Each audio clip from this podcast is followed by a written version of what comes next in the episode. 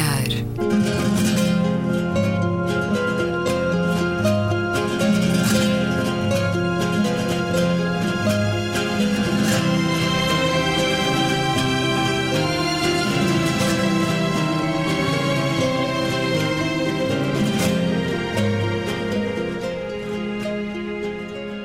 Bem-vindos a um certo olhar, uma conversa na Antena 2 com Gabriela Canavilhas, Luísa Schmidt, Margarida de Magalhães Ramalho e Luís Caetano. Margarida de Magalhães Ramalho, já várias vezes conversámos nesta antena, bem-vinda uma vez mais à Antena 2, historiadora e investigadora.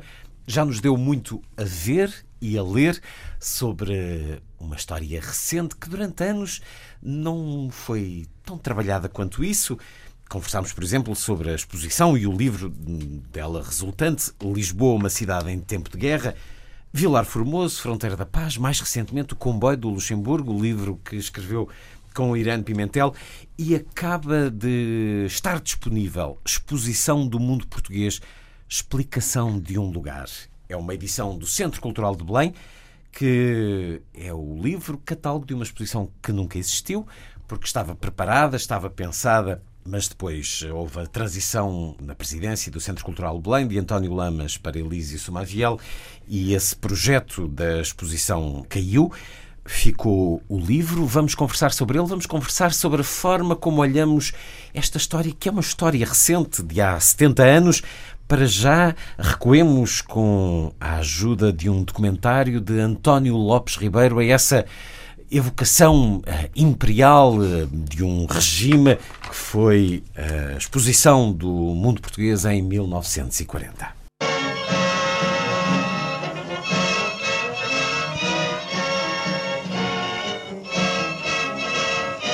Naqueles terrenos vastos e escalvados que se estendiam entre o Mosteiro dos Jerónimos e a Torre de Belém, junto daquela praia do Rastelo, de onde largaram no século XV de Vasco da Gama, durante mais de um ano, milhares de operários, de técnicos e artistas portugueses, demolindo o feio para construir o belo, arrasando o inútil para pôr em seu lugar uma verdadeira síntese de Portugal no passado e no presente, ergueram tenazmente, amorosamente, esse prodigioso monumento das nossas virtudes e do nosso préstimo, que foi a exposição do mundo português. A maravilhosa exposição foi inaugurada a 23 de junho de 1940 pelo português mais digno de tal ato, o Sr. General Carmona, Presidente da República Portuguesa. E a seu lado estava o homem que a tornou possível, verdadeiro arquiteto do Portugal de hoje, novo e eterno, Salazar, e o Ministro das Obras Públicas, Engenheiro Duarte Pacheco, a quem coube a honra de a edificar, assistido pelo Comissário-Geral Dr. Augusto de Castro, Tal como a zona oriental de Lisboa e a Expo 98, também esta zona de Belém beneficiou e muito da exposição do mundo português de 1940. Sobre isso aprendemos muito neste livro. Uma exposição sob orientação, coordenação de Cotinelli Telmo, o arquiteto que se perdia de amores também pelo cinema e que nos deu a canção de Lisboa. Uma exposição que, de certa forma, foi esvaziada pela guerra Aqui voltamos a encontrar como Alfred Doblin, o autor de Berlim Alexanderplatz, olhava esta exposição. Ele, que era um refugiado, como tantos outros, um dos ilustres, como tantos outros, ele eh, assim descreve este ansiado e sofrido adeus à Europa. O navio levantou âncora na escuridão da noite. Lentamente foi virado e rebocado tejo abaixo. A exposição do centenário resplandecia como num conto de fadas à nossa passagem. A sua mágica luminosidade foi a última imagem que tivemos da Europa envolta em luto. É. Profunda e fortíssima descrição do que era a celebração de um império numa Europa às escuras. Completamente às Mais do que escuras. sombras, trevas eh, profundas que significavam a morte em tantos lugares. Morte de que fugiam estes refugiados e que em Lisboa era porto de saída para a salvação. Margarida de Magalhães Ramalho. Os trabalhos que tem feito sobre a história de um regime, durante muitos anos, essa história foi escondida, foi posta de parte. Havia uma sensibilidade muito eh, delicada de pegar nela. Estamos agora a, a, ter uma outra maturidade, uma outra postura na forma como olhamos esta história do Estado Novo? Está tudo muito próximo, ainda. Mesmo, mesmo ainda hoje, 70 anos passados do, do começo da guerra, nós ainda estamos muito próximos de, de, destas coisas e nós todos temos muitas memórias, uh, apesar de tudo, eu pelo menos lembro perfeitamente. Nós, os nossos pais. Sim, os nossos pais, mas eu ainda, ainda vivi pelo menos 20 anos no Estado Novo. E, portanto, tudo isto, quer nós queiramos, quer não, hum, não nos deixa ter a mesma hum, isenção de olhar do ponto de vista factual, histórico, é um bocadinho diferente, porque as nossas emoções estão sempre uh, misturadas com tudo isto. Eu gosto muito desta época, não me pergunto porquê, acho muito, acho muito interessante, eu comecei com isto por causa da questão dos refugiados, mas por outro lado, é toda esta viragem do, desde o final da Primeira República, desde a Primeira República, toda esta, este, o século XX é um, é um século muito movimentado, com grandes transformações, com coisas que, que mexeram muito com o país, umas para melhor, outras para pior, mas para todos os efeitos, as três grandes revoluções, se quiser, é o fim da monarquia, é o fim da Primeira República, é o fim do Estado Novo, é a democracia, tudo entra no século XX e, portanto, eu acho que é um século com uma potencialidade extraordinária e, do ponto de vista histórico, está muito próximo de nós e, isso, para mim, tem também um interesse de termos acesso a informações não só documentais eh, normais, das fontes normais, mas de pessoas que viveram e vivenciaram determinados factos. E isso é uma coisa muito interessante, porque embora a memória não seja uh, exatamente ao fim de uns anos, as pessoas muitas vezes fantasiam aquilo que se lembram, mas há testemunhos, há coisas que nós ouvimos de pessoas que vivenciaram determinadas coisas que são muito interessantes e que nos dão uma dimensão humana, se quiser, de coisas que nós, do ponto de vista de um, de um documento, não chegamos lá. Essa e... sensibilidade colocou-se sobremaneira quando começaram a pensar numa exposição sobre um evento que glorificava o regime, Atenção, como foi o caso da exposição do Mundo A exposição português. não era não era à volta, era a, a, propósito da exposição no mundo português a ideia. O impacto no lugar que é Belém. Exatamente, porque o, o lugar de Belém durante anos e séculos tinha tido todo o, toda a parte importantíssima da questão dos descobrimentos e, portanto, do século XVI, XVII, XVIII, tudo isto tem essa força que vai perder. No século XIX perde completamente essa memória e transforma-se num se quiser, num, num local, numa vizinhança longínqua de Lisboa, de, de bairros operários, de pequenas fábricas, uh, a fábrica do gás encostada à Torre de Belém, uma coisa um bocadinho bizarra, mas era assim. As casas avançavam e quase que tapavam a frontaria dos Jerónimos, portanto, de repente o lugar de Belém foi perdendo esse, esse espírito, como o Zé Sarmento Matos fala no, no seu texto, e que é um texto muitíssimo interessante, que é exatamente o, o espírito de, de, de, dos descobrimentos que se vai perdendo e que se transforma numa coisa completamente diferente. E, portanto, o que é que acontece? É que em 1940, quando se faz a exposição, há uma reformulação urbanística, como há na cidade de Lisboa e um bocado pelo país inteiro, mas há uma reformulação urbanística naquele local que é muitíssimo interessante e que ainda hoje está presente. Isso não há, não há hipótese, nós não conseguimos fugir disso, porque o Centro Cultural de Belém vai ser construído no local do pavilhão dos portugueses no mundo e foi intencionalmente feito, nesse sítio. De alguma forma, o Museu dos Coches recente é construído a fechar também a Praça do Império do outro lado e, portanto, há, há uma dinâmica urbanística de Belém, que nós, da Belém que nós hoje conhecemos, que tem a ver com o que Cotinelli Telmo imaginou naquela altura. Foi, Cotinelli Telmo e a sua equipa. Foi muito positiva esta exposição para sim, o reordenamento claro, daquela o reordenamento zona. da mesma maneira como a Expo. a Expo, da qual eu tive o prazer e o grande privilégio de trabalhar durante sete anos na, na, na construção da Expo. Neste edifício onde estamos neste agora. Neste edifício, exatamente. É, é a mesma coisa. Há um, e isso transcende um bocado até do ponto de vista político, se quiser, porque as pessoas, isso é muito interessante, aquilo que nós assistimos em relação à construção desta exposição, é que as pessoas estão a trabalhar por amor à camisola. Todos estão os arquitetos, os engenheiros, tudo está a trabalhar à volta do mesmo estirador. E as pessoas fazem coisas Está a falar de 1940. Estou a falar de 1940 Está e falo também de pessoas inclu... 1998, que também aconteceu alguma, mas também aconteceu durante é, algum tempo. Uh, é diz aqui, ou alguém diz aqui neste livro, que mesmo opositores ao regime estavam a trabalhar Todos. de corpo e alma claro. para fazerem esta exposição. Um deles é o Arlindo Vicente, é um, um, do, um dos contratados e que está e que faz uma série de coisas para aqui. O próprio Cassiano Branco.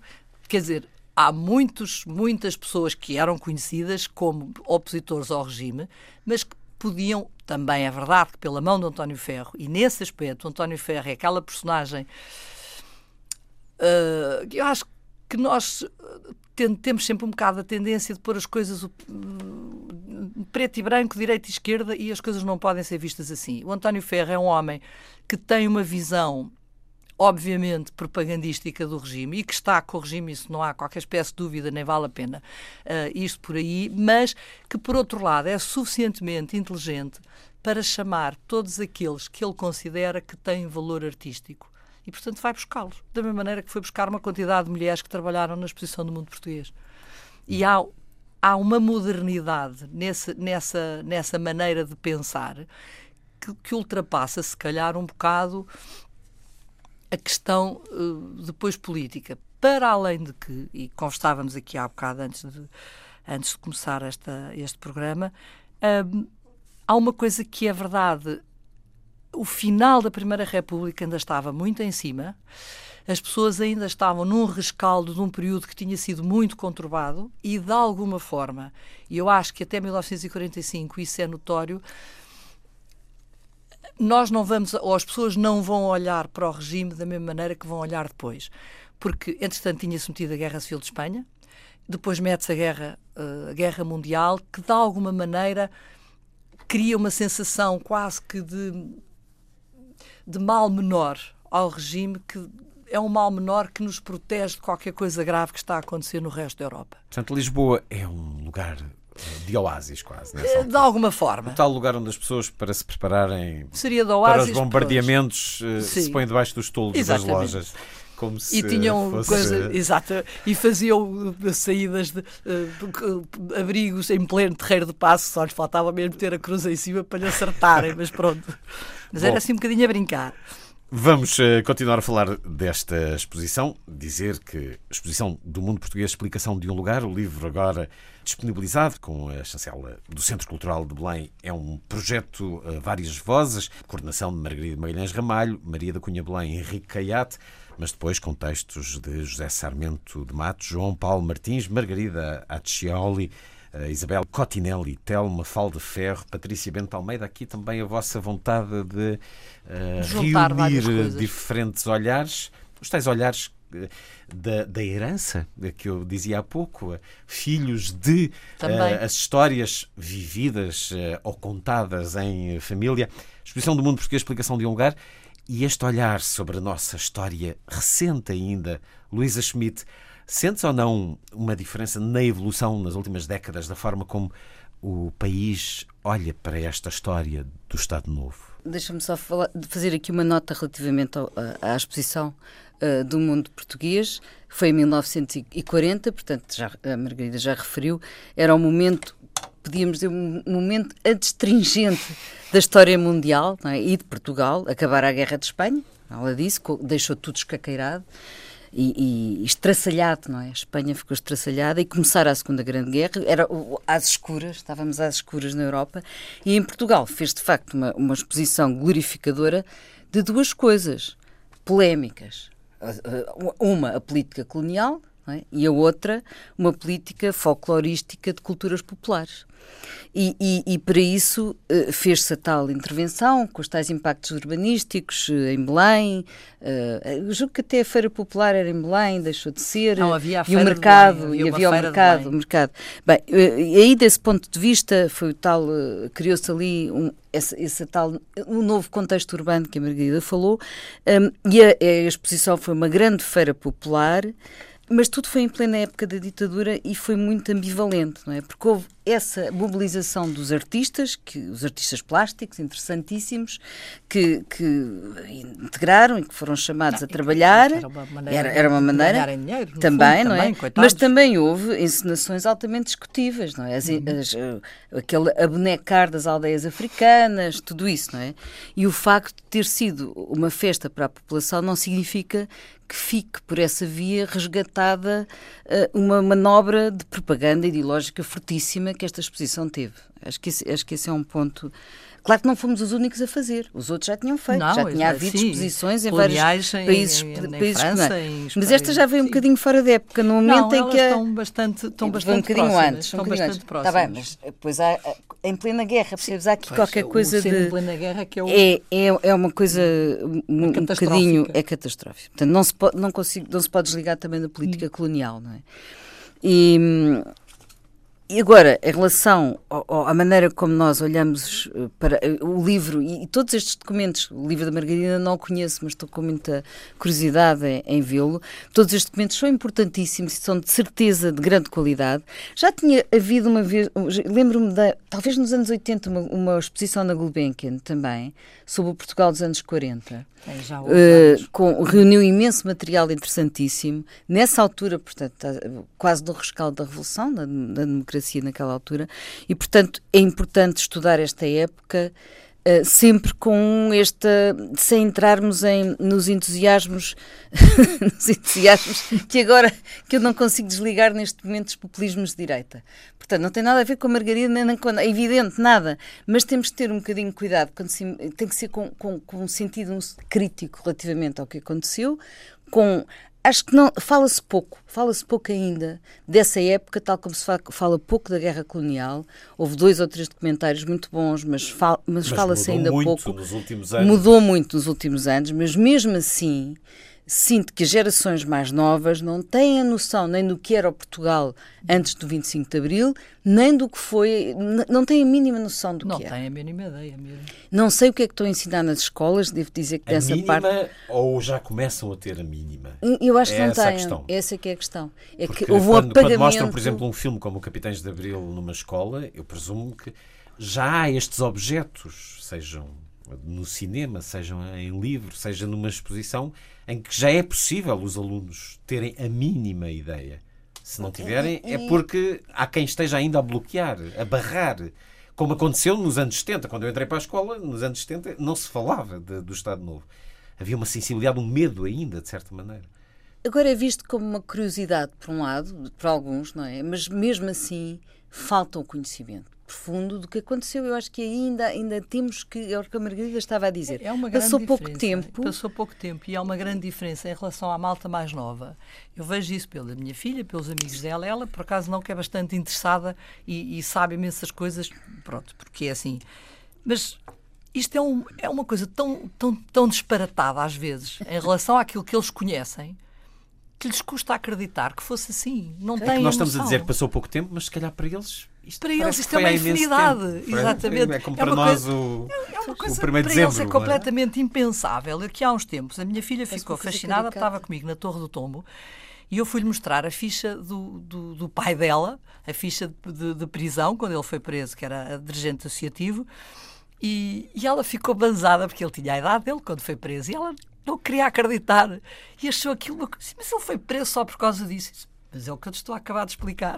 Pois, Hoje já não há é, é fichas essa... no Torre do Tombo de, da malta mais nova, mas há no Facebook. Eu acho que uma das razões, uma das razões é para, para, esse, para esse afastamento, ou pelo menos para algum desconhecimento, tem a ver com um fator extremamente positivo na transição para a democracia.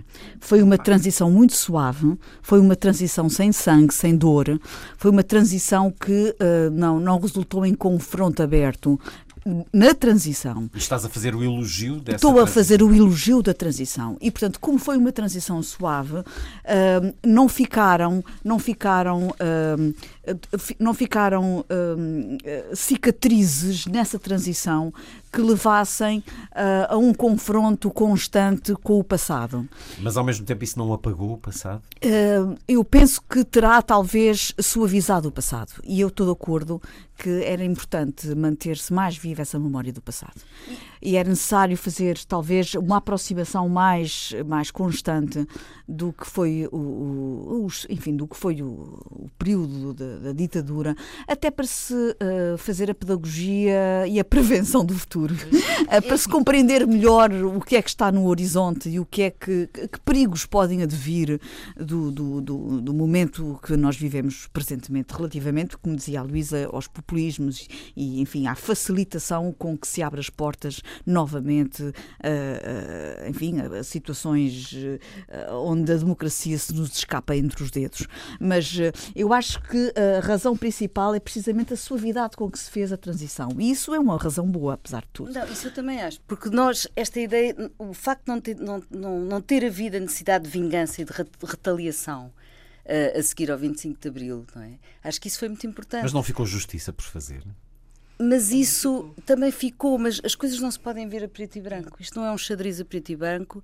E se vamos começar a pensar também nas complicidades com o regime, nunca mais acabamos. Quer dizer, uh, os exageros que houve.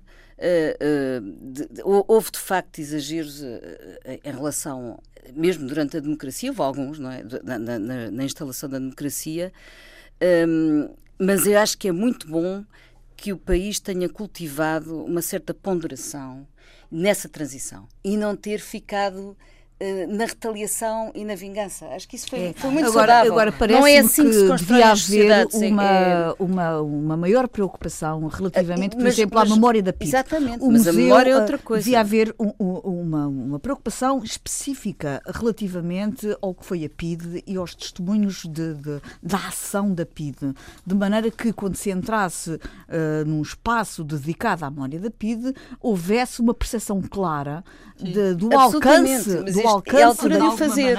e neste momento isso não existe. Eu acho que neste momento é a altura de o fazer. Mas ainda talvez só para encerrar este assunto da, da, da, do, do, trabalho da Margarida Magalhães Ramalho, que aliás foi um encanto ouvi-la falar sobre, sobre esta exposição e sobre, eh, de alguma maneira nós recuamos quase aos anos 40 e, a, e, a, aquela Lisboa que se perdeu, enfim, ou, ou, melhor, a Lisboa que nós ganhamos com essa intervenção é dos anos 40. ainda sentimos de certa é, maneira essa exposição quando estamos é, ali em Belém. Hoje ainda, hoje ainda temos, felizmente, consequências dessa intervenção de grande, de grande alcance, uh, que no fundo acabam por ser, que é a grande consequência que estas grandes exposições têm.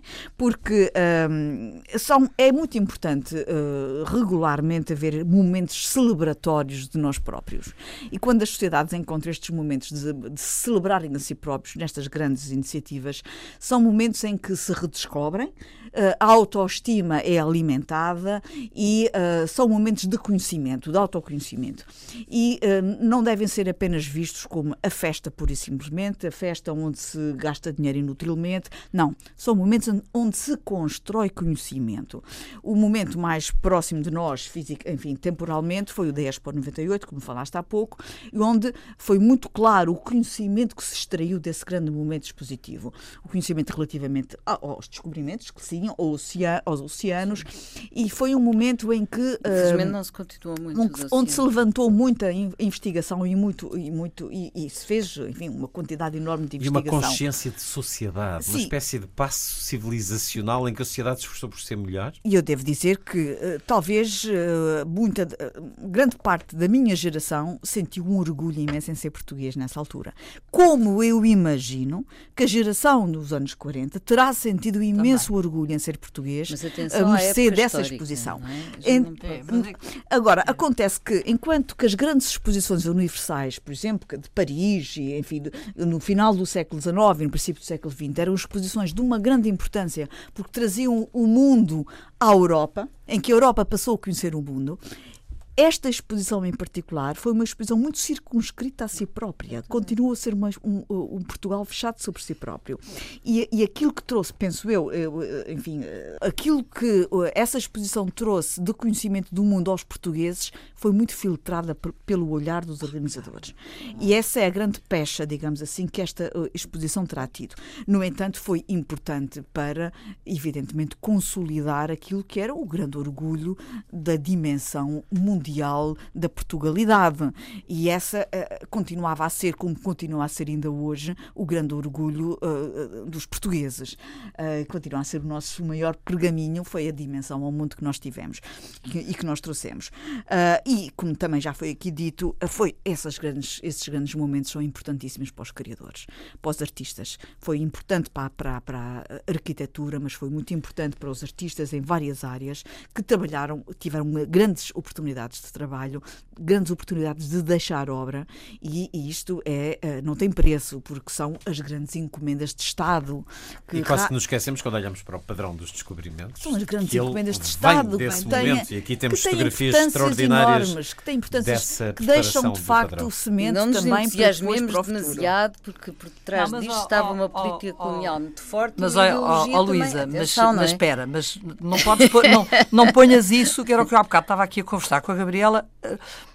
Eu já há um momento, não é preto e branco. Não, não é dizer, preto e branco. E até porque uh, até aos uh, anos 40, até 45, se quiseres, até ao, ao, ao, final da guerra, de facto tu ainda estás naquela, naquele desenlace do, do final Sim, da Primeira República tá e de alguma forma aquilo que está aqui em jogo, o que estava um bocado subjacente à própria criação da exposição do mundo português, era uma necessidade de alguma forma criar qualquer coisa que unisse os portugueses desavindos e, e, e desmotivados quase do, do que estavam. E, portanto, era suposto isto ter tido participação de outros países que não vem a acontecer por causa da guerra. E, aliás, isto para mim tem um outro aspecto que é muito interessante e que normalmente não se fala.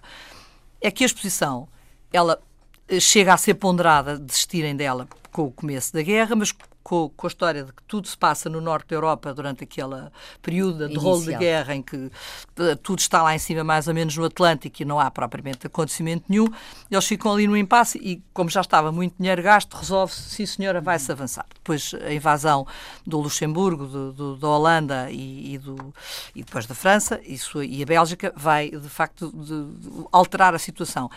E, e, a exposição é construída em 15 meses, uma coisa desta dimensão, é construída em 15 meses, sem materiais quase nenhums, porque estava, os nossos importadores estavam todos, estavam todos em guerra e não vendiam nada. Portanto, nisso. de alguma maneira, o que isto, o que para mim me entusiasma na, na exposição, independentemente da, da questão uh, propagandística. E o que é engraçado é que mesmo hoje nós olhamos, e eu falando com pessoas que são uh, de áreas completamente opostas ao regime, mas que têm memórias da família que foi à exposição, olham para isto de uma maneira um bocadinho diferente. A minha diferente. mãe, por exemplo, claro. olha para isto de uma maneira absolutamente Com certeza.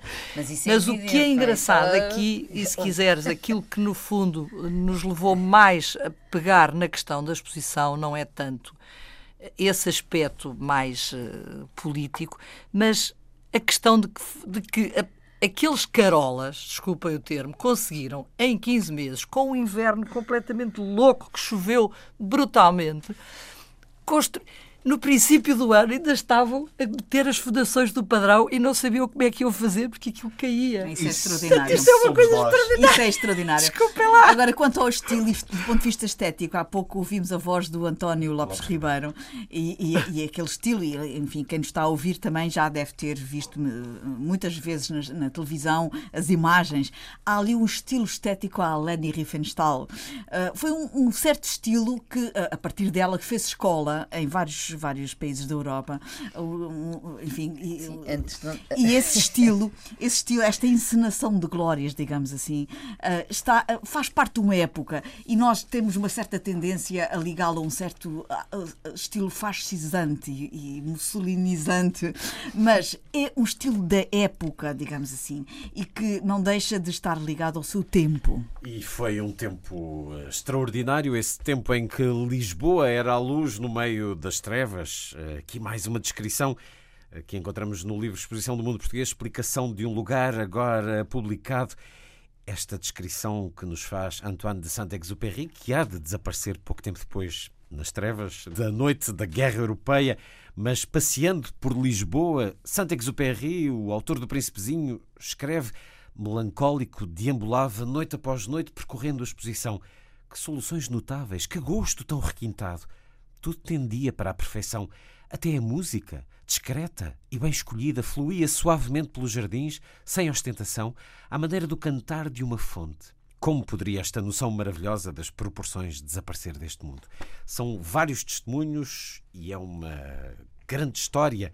A desta história que celebra a grandeza de um país, os oito séculos da fundação de Portugal, os três da independência e que não se fez exposição sobre a exposição, mas temos o livro da exposição e sabe-se lá e se lá. a exposição sobre a exposição não acontecerá daqui a algum tempo. Bom, Margarida de Magalhães Ramalho, estávamos à sua espera para conversar sobre a memória dos tempos não tão longínquos. A propósito dessa polémica possibilidade de concessão do Forte de Peniche, uma exploração privada do ramo hoteleiro, é o programa Revive, um programa eh, estatal, convida a resolver problemas urgentes de restauro e de conservação em troca de um usufruto empresarial. Mas foi forte a contestação pública e política e por isso o governo retirou o forte de Peniche dessa entrega a um uso usufruto hoteleiro.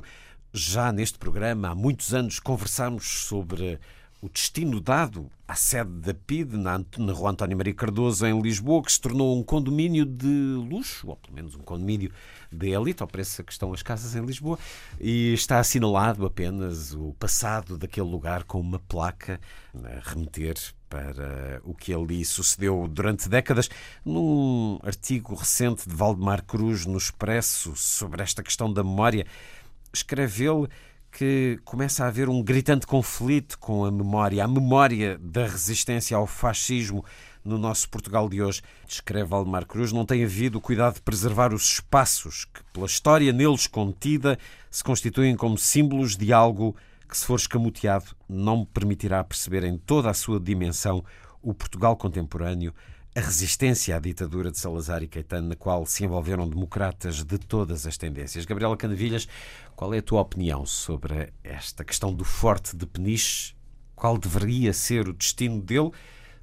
Privado, cuidando do seu restauro, ou uh, assinalar ali um lugar quase museológico de evocação histórica? Bom, o Forte Peniche uh, tem uh, 500 anos e é um monumento, ou, ou, é um património edificado que tem 500 anos de serviço ao país uh, em várias dimensões. E tem 40 anos de conotação e de símbolo uh, de resistência antifascista muito, muito uh, especifica, especificado, até porque foi onde, onde estiveram presos figuras relevantes que lutaram e que tiveram um papel importante na afirmação da democracia, e entre elas o Álvaro Cunhal, e figuras que depois foram para o Tarrafal, enfim, é de facto um, um, esses 40 anos tiveram um significado muito importante na luta antifascista.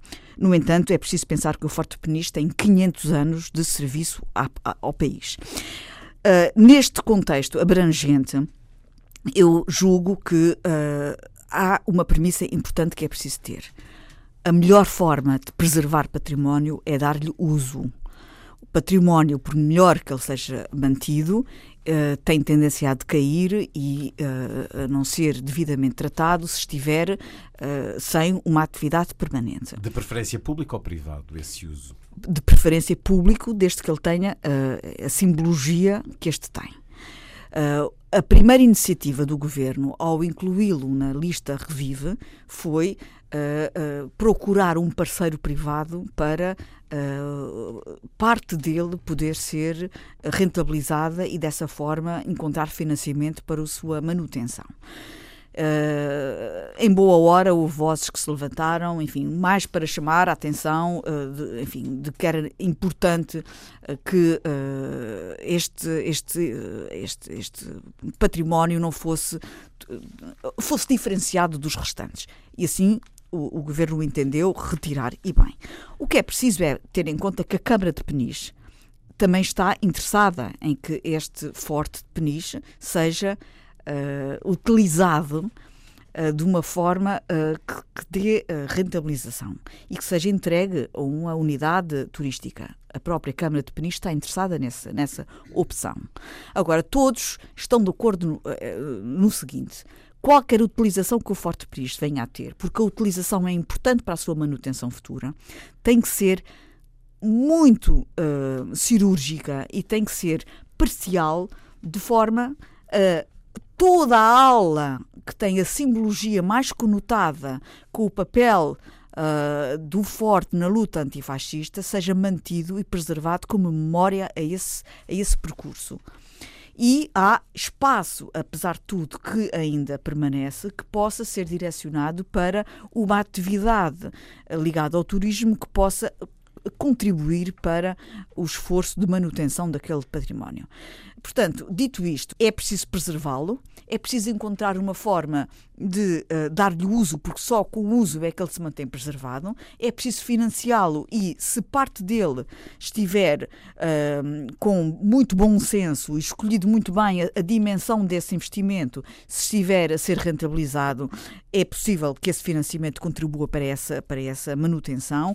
E é preciso, sim, ser muito uh, restritivo em toda a área que esteja ligada e que possa ser preservada como, um, como memória de todo o percurso que aquele espaço está ligado ao percurso da luta antifascista. Portanto, eu acho que é possível conciliar todas estas premissas. E o que falta é, avançar hum, num hum. diálogo entre a Câmara e o Governo Não, isto, e uma instituição isto privada? já está a avançar. O, o, Governo, neste momento, está empenhado e já está a tratar com a Câmara de Peniche no cronograma uh, de financiamento e de intervenção uh, de obra para fazer já o ataque que é necessário fazer às, às muralhas e toda a parte exterior para estancar a deterioração e uh, vai uh, entrar uh, na fase seguinte, que é um cronograma de investimento e de intervenção para, e não só o grupo de trabalho já está a trabalhar nisso, para saber qual é a aula que pode ser utilizada em futuro para ser rentabilizada e fazer a, a, destrinça daquela aula que vai ser dedicada a um memorial, um memorial que faça honra a todo, uh, todos quantos lutaram para que Portugal hoje fosse a democracia que é. Luísa Schmidt, que destino para o Forte de Peniche? Bem, uh, primeira coisa, acho, acho bem esta decisão do governo, no sentido que Peniche é um lugar de memória e nenhum país pode prescindir uh, dos seus lugares de memória. Mas isso sem ser um lugar de romaria, isso é outra coisa. É? E, portanto, eu acho que há antecedentes de outros lugares uh, na Europa e no mundo, com memórias políticas muito dramáticas e, e portanto, um, ehm, com, e com aproveitamentos muito interessantes. Portanto, uma, uma, coisa que podia ser lançada era um concurso de ideias, até internacional, uh, para o destino a dar a Peniche. Podia ser uma coisa interessante. Mas o PCP uh, já disse que não. Espera, tá bem, lá está. É a tal história.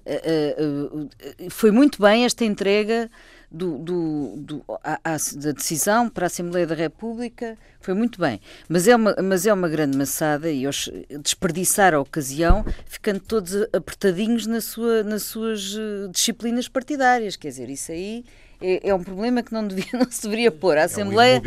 É, é, é. Portanto, eu, o que eu acho que devia ser era mesmo isso: devem, devem-se preservar os lugares eh, mas com visão de futuro. É isso que eu acho que era interessante. Não ser uma espécie de santuário compungido do passado das alminhas, quer dizer, tô, tô, não estou a, não a caricaturar, mas estás, estás. Uh, por mas, muito dramático. Uh... Não, espera, não, espera, não pode, não pode ser. falas em Romaria, por mas por que não? Se muito... alguém quiser ir lá não, regularmente prestar homenagem aos presos políticos. Mas acho que não? sim, quer dizer, não estou a dizer, acho que o que me, interessa, que me interessava aqui era ver algo virado para o futuro, com, com, sem, sem negar com o, passado. Propósito pedagógico. Com tal, mas espera aí, portanto, deixa-me acabar a ideia, para não ficarem ofendidos. Porque, de facto, eu não, não gosto muito da ideia dessa ideia de santuários compungidos, as alminhas e, e, um santuário de veneração. Quer dizer, acho que, sim senhor, por muito dramático que ele seja, uh, tem que haver um sentido futuro no aproveitamento deste tipo de, de, de, de instituições, deste tipo de,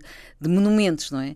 E, e, tem que saber o que é que se quer dizer, o que é que se vai mostrar, o que é que se quer projetar para o futuro. Acho que isso é que era interessante. Podia ser ali um, um belíssimo, um belíssimo lugar para, uh, além dessa percurso, como a Gabriela fal falava, haver ali uma. Um, um, pensar aquele lugar como como é que nós temos aqui uma programação sobre as liberdades cívicas, sobre a democracia, tudo isso, não é? E não ser só a tal romaria. Mas estás Portanto, de acordo isso... que haja uma divisão do espaço entre uma Sim, parte que possa uma contribuir coisa... para a rendabilidade Sim, e uma é parte é... que fique preservada como Exatamente. memória. Cautelar, Mas isso podia ter é seguido no programa Revivo, não? É acautelar o, o lugar dando, e dar-lhe sentido, não é? É cautelar o lugar e dar-lhe sentido. Mas eu acho que um concurso de ideias podia ser uma coisa muito interessante. Ah, que não fosse que... só, atenção, que não fosse só para arquitetos, fosse uma não, coisa uma mesmo, coisa de... não é uma questão de arquitetura, é uma questão não, de programação. É programação. É uma, é uma programação. De... Eu estou de acordo contigo. Cultural, Acho que o sítio poderia ter outras, outras coisas que acontecessem em simultâneo. E até porque,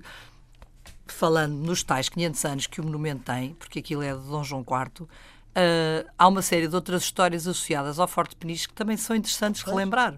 Nomeadamente, os Boers, quando há a Guerra dos Boers, eles vêm para cá, uma quantidade de refugiados ficam no, no Forte Peniche durante anos a viver, por exemplo. Bem. Não sabia. Pronto. E há fotografias e há testemunhos disso. Ainda há, há, gente, há investigadores ali da área de Peniche que, estão, que têm feito essa recolha. Há, há coisas que são muito engraçadas e interessantes. Mas estamos ou não com falta de museus da memória? Usar os lugares onde a história oh, aconteceu eu, para preservar essa memória? Sabe que é o que eu acho? Basicamente. Mas podia ter na mesma. Há turismo político. Eu acho é que poderia haver coisas. Nós talvez não tanto fazer museus, porque depois é o problema de os manter, que há sempre o drama das faltas de dinheiro mas se calhar as pessoas deveriam ter uma, uma, uma maneira de preservar, os, de criar umas situações, de preservar espaços onde se pudesse existir outras coisas sem ser só museus, porque os museus têm outras implicações e nós não podemos também uh, criar só museus, mas coisas mais simples, se calhar, uh, quase que centros de interpretação que têm um peso menor e onde pudesse acontecer outras coisas. E, de facto, como a Gabriela fala, e acho porque não, se há espaços possíveis que pudessem ser utilizados não sei se necessariamente para hotéis, mas para outro tipo de situações, se calhar poderia ser uma coisa interessante. Poderiam ter, inclusivamente, apartamentos para investigadores para trabalharem, ter um centros de, inter, centros de, de, estudos, sei lá, outras coisas. Eu acho que era importante Sim. as pessoas pensarem nas coisas e, sobretudo, ver-se o que é que se quer fazer com o património. Porque nós temos nós, apesar de tudo e apesar de tantas desgraças, a começar pelo terremoto e por as invasões francesas e por milhares de outras coisas que destruíram muito, muito do nosso património, nós temos um património interessantíssimo e normalmente ninguém se preocupa com ele até ele cair. E só quando cai é que as pessoas acordam. Ou quando cai ou quando é vendido. Ou quando cai ou quando é vendido. Portanto, se calhar o que nos falta é, é uma, uma, uma, uma consciência cívica maior de que o património e a memória é fundamental, porque se nós não sabemos de onde é que viemos, também não vamos saber para onde é que vamos. Isto faz falta. Nós, se nós não sabermos o que eram os nossos avós, ou os nossos bisavós, ou, ou o que é que fizeram, há coisas que nos vão faltar. Faz, há, há Mas voltando ao início da nossa conversa, não há um certo incómodo quando se fala destes, destas ah, questões, claro que destes, destes lugares? Claro que há. No seu caso, em relação a António Maria Cardoso e àquele condomínio onde muitas Sabe, pessoas Sabe foram que é para lá viver sem qualquer problema. Como, que... É que, como é que é possível Sim. ir dormir? É Pronto, mas isso é, é, quem o habita. mas, mas como historiadora, é, sente, quando lá passa, pensa: caramba, o que aqui aconteceu devia estar exposto, divulgado, mostrado de uma maneira que, que, que desapareceu com aquele é, condomínio? É, de alguma maneira, eu não. Vamos lá ver. Em relação a este caso muito concreto da tortura e, da, e do que foi a prisão política durante este período, acho que ela de facto está muito adormecida. E isso é grave. Porque, voltamos à questão de, das novas gerações, se as pessoas não têm a noção do que é que era andar a fugir à frente da, da polícia quando andavas na faculdade, e se não têm a noção de que para eles isto é tudo uma grande facilidade e não, nunca, nunca tiveram essa, essa ideia. E eu, de alguma maneira o Aljube está uh, o Museu do Aljube há, há está esse caso positivo. a criar essa... Foi uma ótima ideia e, e é um espaço que está memória muito interessante, é a memória da resistência. Mas, se calhar, há outras coisas que também se deveriam preservar. A pergunta é se fazer museus em tudo, se calhar não. Agora, há, há uma certa insensibilidade, às vezes, em alguns sítios em fazer. Isto era um bocadinho quase como se de repente na Alemanha, na, na Polónia, tivessem pegado em Auschwitz ou numa coisa qualquer e tivessem feito um condomínio. Quer dizer, haja decência. Há sítios onde a gente não, não tem que ter a noção de que não pode fazer. Mas, portanto, na sua opinião, não houve decência? Não. Mas aí entrou em jogo algo, uma coisa entre a, quando ela entra, ela tem para o baile para o imobiliário. Claro. Aquilo era privado. É privado. É privado. No caso de António Maria Cardoso, em pleno chiado. Oh. Exatamente. Com, Quer dizer, eu também, se, fosse dono, se eu fosse e, dono e do, do, terreno, tá se calhar também pensaria. Se fosse de público para público era diferente, com certeza. O, mas o caso. Uh, o clamor que surgiu em relação ao Forte Peniche teve um outro incremento o facto de estar entre nós, uh, e não direi ainda com muita idade, até uh, gente uh, na casa dos 60, ainda muitos presos políticos, antigos presos políticos, que estiveram presos em Peniche, envolvidos e emocionalmente claro. naquela decisão. E muitos dos signatários da petição que chegou à Assembleia da República e que eu recebi os signatários Uh, eu sou a relatora de resto dessa petição. E eu devo dizer que fiquei muito, muito emocionada com, com a audição, uh, enfim, com a reunião que tivemos, porque a intervenção deles uh, foi tão emocional. porque gente que esteve naquelas celas e, e a forma como eles expressaram o seu sentimento por imaginar que aquelas celas poderiam desaparecer e ser transformadas numa coisa de prazer e de lazer Uh, foi muito forte. Eu senti-me muito tocada, muito impressionada com o testemunho deles. E, portanto, o facto de eles terem vivido na pele e estarem entre nós e, e ser, o tempo ser tão próximo uh, teve um peso muito grande neste clamor que se criou em volta do Forte Peniche. Uh, Resta-me dizer que a ideia que alguma, enfim, comunicação errada terá passado de que uh, aquele forte podia ir para um pingo doce ou para um cinema ou não sei o que, que houve a gente... Agora para o McDonald's. Houve, houve McDonald's, ouvi gente a falar em McDonald's. Evidentemente que está errada. A ideia dele ter ido para esta bolsa, que é o Revive, uh, é apenas à procura de parceiros privados. Não está definido que tipo de, de, de, de destino terá. Uh, mas já, já, enfim, já foi retirada. Mas a ideia de a bolsa do Revive é é a procura de um parceiro privado para um destino em comum que normalmente é para um, um hotel, mas não tem necessariamente que ser um hotel, pode ser, como disse muito bem, uh, outro tipo de uh, destino ligado é, ao conhecimento, à ciência, mais, à investigação. E, e, e a propósito disso, lembrei-me de uma coisa que por acaso é interessante relativamente a Peniche. Uh, o Presidente da Câmara é uma, uma pessoa muito ativa, sim, Tosé, como é Sim, sim, é? e é um homem interessante porque, sendo eleito pelo Partido Comunista, sim. está, apesar de tudo, muito interessado na utilização efetiva sim. do Forte em conseguiu... algo que dê vitalidade ao seu município. É Por exemplo, a, a, a Peniche é um caso gravíssimo de vulnerabilidade às alterações climáticas e à erosão costeira e ele tem, ele foi, tem feito um trabalho muito importante, na, pôs Peniche no mapa com o surf, não é? Com o surf, que é uma. Mas ele é, é realmente uma pessoa muito empenhada. Agora, eu acho que. Ontem, ainda recentemente estive com, com o Ministro da Cultura de Cabo Verde, que quer fazer algo. quer aproveitar o Tarrafal para fazer ali, uh, além do museu, criar ali um espaço.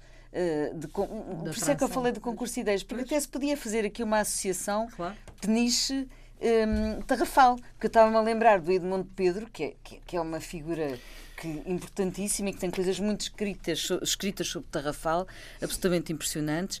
Agora, a ideia que, que é sempre um bocadinho um, eh, um bocadinho chata, que é sermos empurrados para esta alternativa. Ou é aviltar a memória fazendo o turismo, ou fica resumido a, a uma coisa que, que, das, das, retóricas ideológicas. Não pode ser isso. E por isso é que um concurso de ideias podia ser, volto a dizer, uma saída aqui muito interessante. Poucos minutos uh, nos restam, mas temos que olhar outra memória. A memória que tantos uh, têm de grandes momentos no teatro. A cornucópia chegou ao fim uma circunstância um pouco atribulada, difícil de entender, mas o público dizia-nos esta semana: tudo está mal quando acaba mal, a cornucópia vai mesmo encerrar. E diz o texto público a lamentável confusão gerada nos órgãos de comunicação social pela inesperada visita do Presidente da República, isto é, citar um comunicado da cornucópia, e a reboque do Presidente da República do Ministro da Cultura ao Teatro do Bairro Alto no sábado para impedir in extremis o encerramento do Teatro da Cornucópia, pois aqui vão nove parágrafos para acabar com equívocos, para que não restem dúvidas de que o fim chegou mesmo. O Teatro da Cornucópia acaba no princípio do ano. Na realidade, já acabou. Depois, eh, mais à frente, nos três últimos anos, diz-nos a cornucópia, o valor visivelmente insuficiente de apoio ao teatro foi atribuído com um subsídio de 309 mil euros ano para o quadriênio 2013-2016, obrigou a companhia a reajustar os seus métodos de produção e a própria programação para se manter em atividade. A estrutura hum, argumenta ter tido contar com o apoio pontual da Câmara Municipal de Lisboa e dos amigos da Cornucópia. Ainda assim, a situação era difícil e a direção chegou a equacionar não cumprir o quarto ano já contratado com a DG Artes. Acabou por fazê-lo, mas em esforço, Luísa Schmidt este momento em que a cornucópia chega ao fim, este voluntarismo do presidente Marcelo Rebelo de Sousa e esta circunstância em que o próprio Ministro da Cultura é posto perante um apelo para uma, uma circunstância especial atribuída à Companhia da Cornucópia, qual é o teu olhar sobre este fim e sobre esta possibilidade aventada por Marcelo Rebelo de Sousa de um caráter especial de apoio? Bem, a coisa mais importante deste acontecimento é que Portugal tem um Presidente da República que se mobiliza pelas eh, questões culturais, bem ou mal, é? bem ou mal. Há quantos anos é que, é que, não víamos um Presidente da República perder um, um domingo por causa de uma, de uma companhia de teatro? Mas Eu acho que bem isto, ou mal isto é, que ele, não, isto é, que ele fez porque não, gerou desculpa. algum Não, mas a primeira coisa é que, é que eu acho que isto é importante sublinhar. Ele, o Presidente da República manifesta inequivocamente a importância que, que para ele tem a cultura. Ponto, primeira coisa.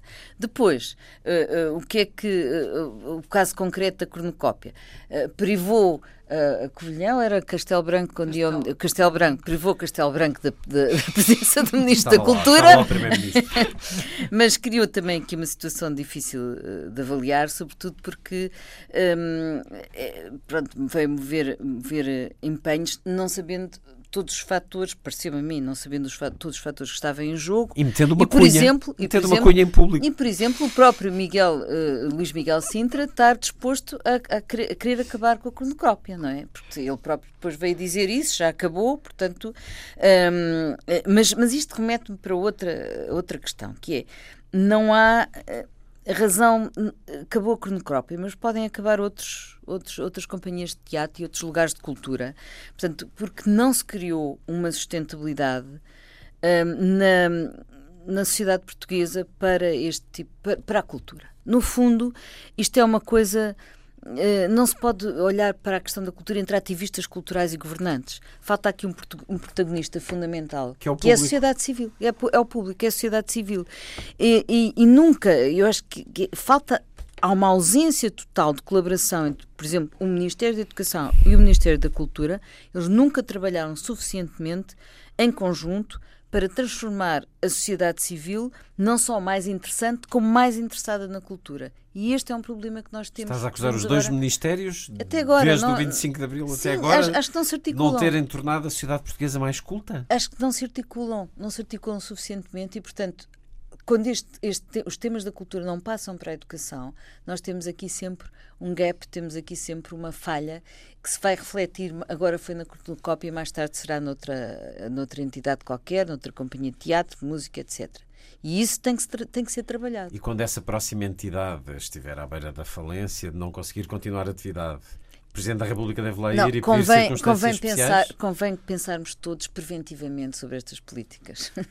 Gabriela Canavilhas, teu olhar sobre esta situação. Sobre o voluntarismo do Presidente, eu devo dizer que achei imensa graça. Para já, ele foi a conduzir o seu próprio carro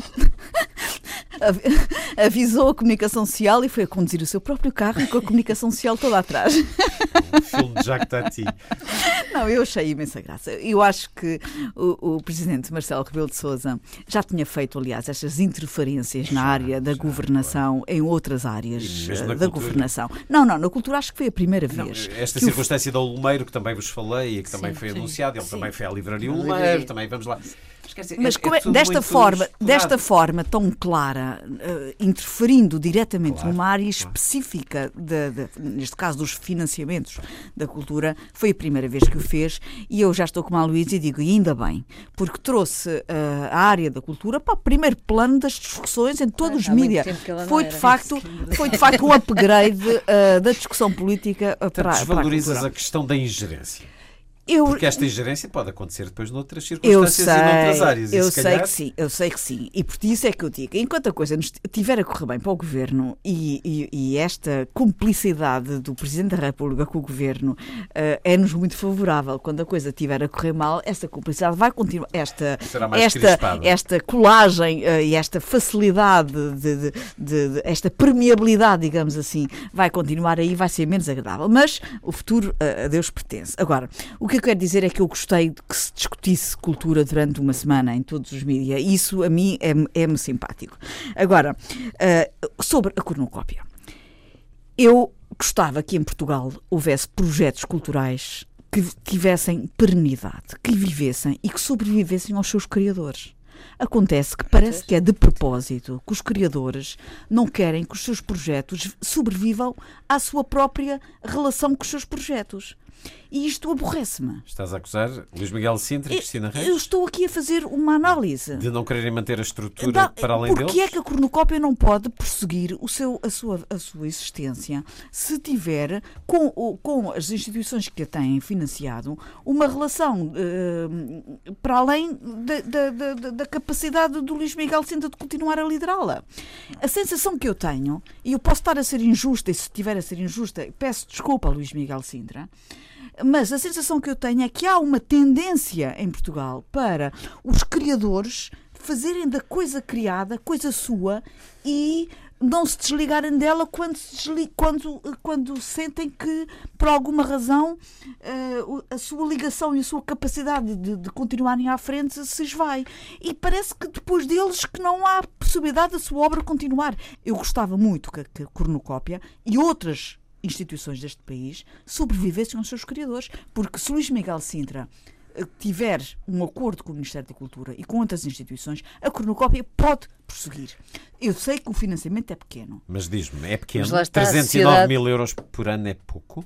É a tua experiência. É pouco. Uh... Mas é superior a de muitas outras instituições culturais. Com certeza, mas é pouco. É pouco porque. Mas não fazer... permite uma programação? Permite uma programação. Ele não está disposto a fazer cedências. Não está disposto, como outras instituições fizeram. Fizeram sacrifícios, fizeram cedências, fizeram menos produções por ano, pagaram menos bem aos seus atores. E Luís Miguel Sintra tem um, um, uma, um, uma fasquia e uh, não quer ceder a sua fasquia. E eu dou-lhe valor por isso, não estou a criticar por isso. Está no seu direito. Uh, agora, há, dois ou três anos atrás, antes, por exemplo, em 2010, quando nós, uh, o último governo socialista, a tentar fugir à Troika, já começou com os cortes, porque os primeiros cortes fizemos nós. Mesmo assim, a cornucópia tinha quase 500 mil euros por ano neste momento em 309. E, portanto, é de facto muito pouco. Houve uma decalagem de 600 mil em 2011 para 309, passou para metade. E, portanto, quem estava uh, habituado a ter uma, uma, uma paz e uma, uma, serenidade na sua forma de programar e de, e de pensar o seu trabalho, uh, é difícil e eu percebo que ele não esteja disponível para uh, condicionar a sua, a sua atividade dessa maneira. E alcançou um estatuto e uma forma de, de pensar a, a, sua vida e não está disponível para mudar. Se ele estivesse disponível para continuar, eu estou convicta que havia outras formas de se financiar. Eu estou convicta que o Ministério da Cultura encontraria formas de reforçar Mas és favorável a circunstâncias de exceção? Eu estou convicta que haveria outras formas de financiamento, outras parcerias com outras, com outras, uh, com outras instituições. Uh, não sou é favorável a uma situação de exceção só para esta instituição. Uh, agora, eu acho é que o Luís Miguel Sintra resolveu acabar com o seu trajeto. Ele próprio já não quer ligar-se mais. Ele está em final da sua própria vida uh, no teatro. E, portanto, ele está a chegar ao fim e entende que a corrucópia também deve chegar ao fim. E eu acho isto lamentável. Margarida Meirelles Ramalho, o seu olhar sobre esta memória de teatro de 43 ah, anos da cornucópia faz, que chega. Faz um bocado de impressão. Embora, eu por acaso, eu li uma coisa, então se calhar posso ter lido mal, não sei, que eu fiquei com a ideia que ele propunha que de alguma maneira o Ministério da Cultura aceitasse o património da, da cornucópia de forma a que aquilo pudesse ser... Hum, entregue a outra gente, a outras pessoas, a malta nova, que fizessem novas coisas a partir desse património. A questão é mais a preservação do que desse. a Mas eu, eu, eu, fiquei, eu por acaso fiquei com a ideia daquilo que li, em que de alguma maneira E isso até achei que era engraçado, se, se de alguma forma, porque eu acho que. Mas isso era continuar a cornucópia? Por é, outros meios? É, é, é continuá-la por outros meios e foi com essa ideia que um artigo que vinha no Expresso Online, hum. se não me hum. engano. De qualquer das maneiras. Hum, as coisas estão, estão em grandes mudanças. E, independentemente de nós gostarmos ou não, há mudanças muito grandes. Hum, as pessoas hoje em dia vão muito menos ao teatro do que iam. E aí eu dou, dou razão à Luísa quando ela diz que nós não estamos, do ponto de vista de educação, quase. Não é hábito levar-se os meninos às, das escolas levarem os meninos aos teatros. E não também é culpa o Ministério da Educação e da Cultura nos últimos não, 40 anos? É assim, ó oh, oh, Luís, eu acho que, vamos lá ver, hum, eu já estou um bocadinho farta de andar a deitar culpas para cima dos outros. Eu acho que também passa por nós, enquanto pais, que não levamos os nossos filhos, se calhar, tantas vezes ao teatro como devíamos e se calhar nós todos não temos uma educação cívica. É um problema de educação cívica que nós conseguimos ver, sobretudo nos países anglo-saxões. Há uma. É uma coisa que eu acho maravilhoso. Chegar à Inglaterra, chegar a Londres e vai-se ao British Museum e estão milhares de crianças sentadas no chão a desenhar e outras vão para aqui, outras vão para os teatros. É, ligação. é um hábito. É uma co... com... Pronto. Mas é um hábito, porque cá podiam ter os museus gratuitos à mesma e se calhar não iam. É um problema de educação é um problema de hábito. Sim, sim. E nas escolas é deixámos, deixámos, eu dei aulas há alguns anos, há, há bastante tempo, e nessa altura podíamos levar os meninos uh, aos teatros e fazer e acontecer, e hoje em dia é muito complicado. Eu falo com, com colega, eh, colegas minhas que continuaram a dar aulas e cada vez que querem fazer uma coisa é uma complicação e têm que preencher não sei quantos mil papéis, enfim. E portanto, isso começa por não há um hábito enraizado e as coisas estão a morrer um bocado assim porque de facto, se o, o, por muito se o Estado não consegue subsidiar, e já se percebeu que não consegue, subsidiar de uma forma uh, que dê para eles programarem como querem, e se eles também não se modificam de maneira a adaptar-se aos novos tempos, o que é que a gente faz?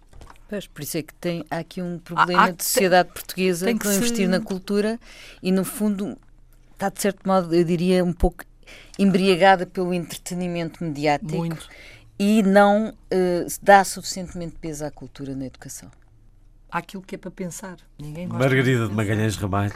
Muito obrigado por ter vindo esta semana a um certo olhar, exposição do mundo português, explicação de um lugar, a edição Centro Cultural de Belém, o livro está disponível. E esse Vila Formoso Museu Fronteira da Paz. Em junho do ano que vem. Junho do lá, ano estaremos, lá estaremos, lá estaremos. Vamos lá, fazer o programa. programa Vamos embora. Com essa grande memória, aquilo que somos hoje é o resultado destes tempos eh, que olhamos, parecem às vezes tão longínquos, parecem às vezes tão próximos.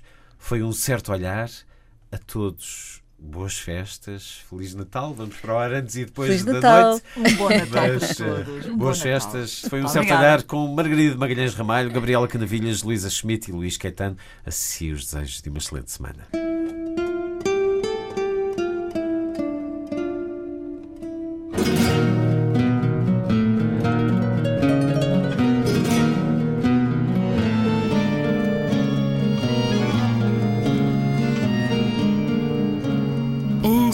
Certo olhar.